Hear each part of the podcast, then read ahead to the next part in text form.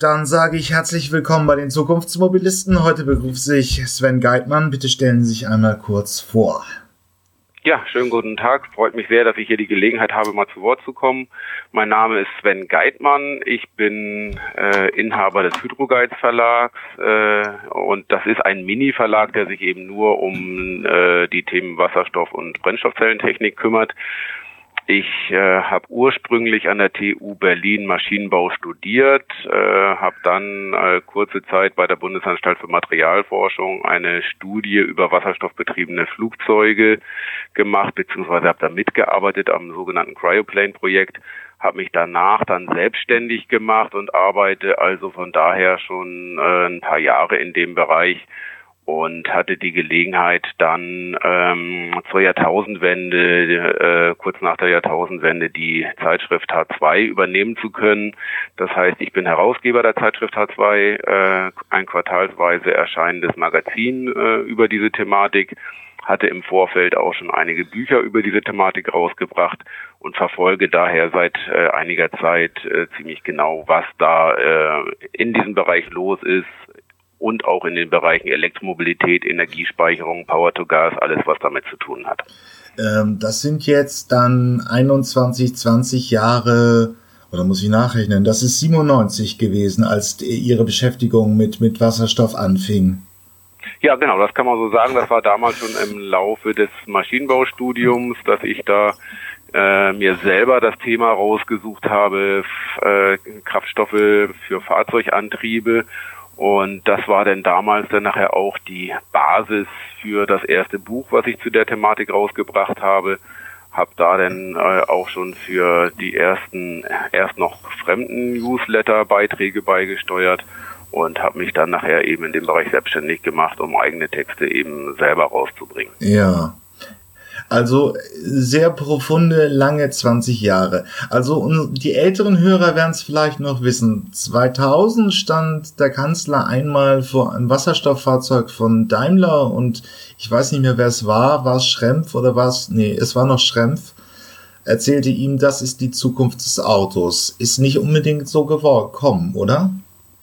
Nee, also Ankündigungen haben wir in dem Bereich mehrere erlebt. Wir hatten viele, man muss schon sagen, viele Hypes das war eben schon äh, in den 90er Jahren, dass da angekündigt wurden, äh, zunächst 2000 oder dann zumindest 2004 würden wir Brennstoffzellenautos auf der Straße sehen und in den Kellern würden Brennstoffzellenheizgeräte eingebaut werden.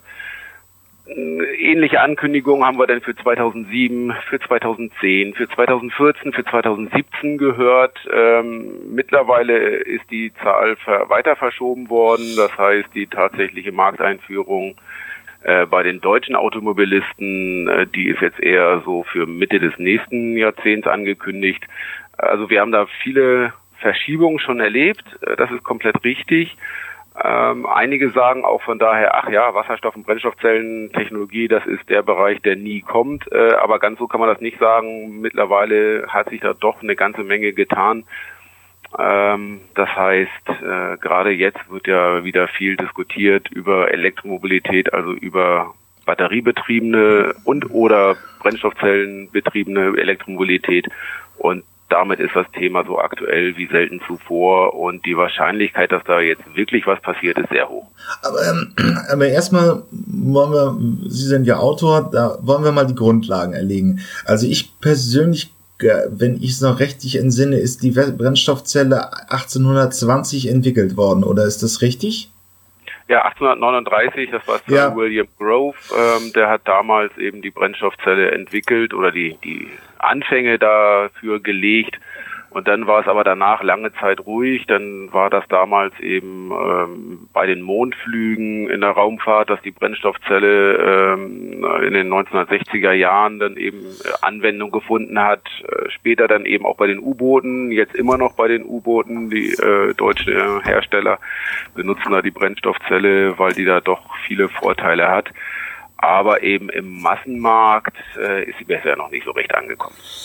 Ähm ich kann mich auch noch sehr entsinnen, Jules Verne hat 1880 so irgendwie solche Technikutopien verbreitet. wo es halt auch darum ging, also Wasserstoff wird, wird die Kohle ersetzen als damals der zentrale Energieträger, ist nicht so gekommen. Aber was ja häufig jetzt, äh, was ist die Brennstoffzelle und wo grenzt sie sich zu anderen Motorenkonzepten ab? Ja, die Brennstoffzelle ist äh, eher ein Energiewandler. Es ist eben kein Motor, wie Sie gerade sagen, sondern ein Energiewandler. Das heißt, hinter eine Brennstoffzelle muss dann eben noch äh, für den Autobereich zum Beispiel eben ein Elektromotor dahinter geschaltet werden. Die Brennstoffzelle selber wandelt eben ähm, chemisch gespeicherte Energie in Strom um. Das heißt, äh, wir benutzen in der Regel Wasserstoff dafür bei den am meisten eingesetzten Brennstoffzellen. Man kann auch Erdgas nehmen oder andere Kohlenwasserstoffe. Aber wenn wir jetzt die Polymer-Elektrolytmembran-Brennstoffzelle, also die PEM-Brennstoffzelle nehmen, dann wird dort Wasserstoff eingesetzt und einfach der Sauerstoff der Umgebungsluft. Die beiden reagieren äh, kontrolliert miteinander und es entsteht Strom und Wärme. Und den Strom kann man dann eben zum Beispiel für einen Elektromotor oder sonstige Anwendungen benutzen. Das ist also eine relativ effiziente Art und Weise, um ähm, ja, die Energie, die in Wasserstoff gespeichert ist, zu verstromen. Ähm, wie effizient ist sie verglichen mit anderen Systemen? Ähm, am einfachsten kann man sagen, ähm, wenn man zum Beispiel sagt, der äh, Verbrennungsmotor, so wie der im Auto verbaut ist, der kommt so äh, auf einen Wirkungsgrad von 18 Prozent. Äh, beim Brennstoffzellenauto werden wir im Vergleich dazu dann eben bei 50 Prozent liegen, also deutlich höher. Ähm, die Brennstoffzelle an sich hat eben einen sehr hohen Wirkungsgrad, weil die Umwandlung eben nicht zum Beispiel durch den Carnot-Prozess begrenzt ist. Im Verbrennungsmotor gibt es eben thermodynamische Grenzen. Ähm, da wird schon seit Jahren dran gearbeitet an der Optimierung. Seit über 120 Jahren wird der Verbrennungsmotor optimiert. Die Brennstoffzelle hat demgegenüber ähm, ohnehin schon einen höheren Wirkungsgrad und hat da dann natürlich auch noch mehr, sehr viel mehr Entwicklungspotenzial. Da ist also noch Platz nach oben. Okay. Ähm, dann kommen wir eigentlich zum Thema, was da dran hängt. Üblicherweise wird Wasserstoff verwendet als Energieträger. Es gibt auch noch andere Möglichkeiten. Ich hatte mal gehört, dass die Energieökonomen vom DWE, Claudia Kämpfer, auch überlegt hat äh, oder es fördern wollte, ähm, Biokraftstoffe als Energieträger einzusetzen. Aber was ist Wasserstoff eigentlich ganz genau? Wasserstoff ähm, ja, ist das erste Element im chemischen Periodensystem, ist das leichteste, kleinste Element und äh, ist eben bei Umgebungsbedingungen äh, gasförmig, tritt aber so in der Natur nicht äh, alleine auf, sondern immer nur in gebundener Form, sei es eben in äh, Wasser, also als H2O oder eben in Kohlenwasserstoffen. Um also Wasserstoff nutzen zu können, um direkt äh, reinen Wasserstoff nutzen zu können, muss man ihn eben erstmal isolieren. Ähm, das heißt, man kann ihn beispielsweise per Elektrolyse erzeugen, also dass er dann eben vom Sauerstoffmolekül getrennt wird.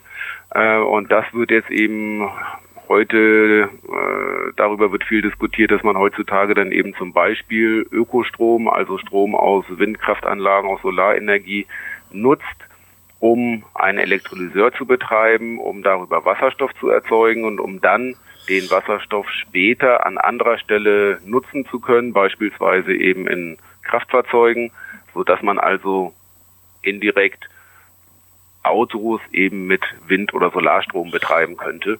Ähm, das äh, kann man dann eben noch weiterführen, dass man eben nicht nur den Wasserstoff nutzt, sondern dann an den Wasserstoff auch wieder Kohlenstoff dranhängt. Das nennt man dann Methanisierung.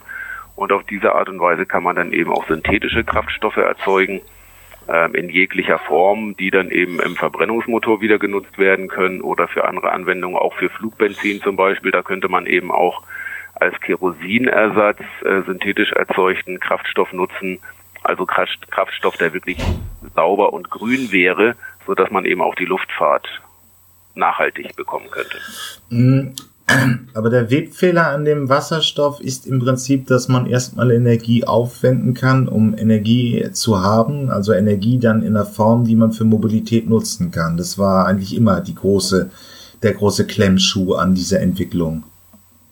Na, das ist äh, nicht äh, ein Klemm nur an dieser Entwicklung, sondern es ist ja generell so, dass wir äh, Energie nicht erzeugen können, sondern dass wir die nur umwandeln können. Das ist ja, ja der Energieerhaltungssatz. Das heißt, äh, Wasserstoff bietet die Möglichkeit, dass die Energie, die ja quasi in unendlicher Form von der Sonne äh, auf die Erde kommt, äh, dass wir mit Hilfe von Wasserstoff die Energie nutzbar machen können. Und äh, der große Vorteil ist also, dass man da dann nicht immer diese Wirkungsgraddebatte führen muss, sondern wir können viel Energie, die ohnehin da ist, nutzbar machen mit Hilfe von Wasserstoff. Äh, wir müssen ja irgendwie von den fossilen Energieträgern weg. Bei den fossilen Energieträgern war das eben so, dass die Erde, die Umwelt, die Natur, die hat uns da schon viel Arbeit abgenommen, indem die äh, über Jahrmillionen hinweg ähm, einen sehr effizienten äh, Energieträger produziert hat, äh, bei dem ein sehr hoher eine sehr hohe Energiedichte vorliegt. Also wenn wir jetzt eben Diesel- oder Benzinkraftstoffe haben, das ist eben äh, sind flüssige Kraftstoffe mit hoher Energiedichte, die einfach zu benutzen sind. Ähm, aber auch hier wird ja einfach dann nur im Verbrennungsmotor die Energie umgewandelt. Aber da wollen wir ja von weg, weil dann eben äh, bei der Verbrennung ja die gesamten ähm, Kohlenstoffe dann eben in die Umgebung äh, entlassen werden. Wir wollen ja lieber dann später mal diese fossilen Energieträger für na, sinnvollere Zwecke benutzen, als die mit 18% Wirkungsgrad im Auto zu verbrennen. Und da bietet eben der Wasserstoff die Möglichkeit, äh, ohnehin vorhandene Energie, wie schon erwähnt, zum Beispiel aus der Sonne nutzbar machen zu können. Okay, aber also nochmal so jetzt ein Sprung ins Jahr 2019 im April. Ähm, es gibt jetzt auch schon Wasserstoff in der Anwendung, äh, nur eben Sie sprachen von U-Booten ähm, und Sie sprachen auch vorhin von, von Raumfahrtprojekten. Also da in so gewissen Anwendungskontexten gibt es jetzt schon Wasserstoff. Die haben, die sind ja das, also da, wo man ein sehr effizientes Motorenkonzept braucht, ähm, und äh, solche Fragen, äh, also da wird Wasserstoff schon eingesetzt. Also ganz unerfolgreich war es bis dato nicht. Nee, war äh, nicht äh, unerfolgreich, sondern ähm, letzten Endes müssen wir einfach konstatieren, dass die Entwicklung, Forschung und Entwicklung eben doch länger gedauert hat, als wir das damals in den 90er Jahren erwartet haben. Äh, ist ja aber in vielen äh, Technologiebereichen so, äh, um da bis, äh, bis zur Markteinführung kommen zu können, gibt es eben immer zahlreiche Hürden. Es ist auch nicht von allen Stellen gewollt, unbedingt hier eine Technologie, äh, einen Technologiewandel durchzuführen. Das hat natürlich auch zu Verzögerungen geführt. Ähm, letzten Endes sind aber in den Jahren, letzten äh, Jahren doch erhebliche Förderprogramme auch in die Wege geleitet worden, die durchaus dazu geführt haben, dass die Technologie sich ähm, bis an den Rand der Markteinführung äh, entwickelt hat. Im äh, erwähnten U-Boot-Bereich ist es eben so, dass dort äh, der Faktor Geld jetzt eben nicht alleine zählt. Das Militär gibt da eben äh, doch dann einfach äh, auch viel Geld aus, sagt eben, das Geld ist vorhanden. Wir wollen eben einen Zusatznutzen. Der Zusatznutzen bei U-Booten ist in dem Sinne ganz klar. Jo, hier ist das Ende erreicht diese Episode aus der Podcast-Reihe die Zukunftsversion. Hier endet der freie Teil. Weiter geht's auf meinen Webseiten ähm, elektroauto.org slash Zukunftsmobilisten oder ähm, automatisiertes Auto.de slash Zukunftsmobilisten. Da kann man sich die vollständigen Interviews äh, gegen eine kleine Gebühr anhören. Ich habe auch eine Staffelung drin, also Menschen im AG 1 und 2 Bezug zahlen weniger als auch Studenten und Doktoranden. Schüler sind auch günstiger. Ja, ich freue mich aufs nächste Mal, wenn es wieder hier bei den Zukunftsmobilisten ein neues Interview gibt. Bis dann, tschüss.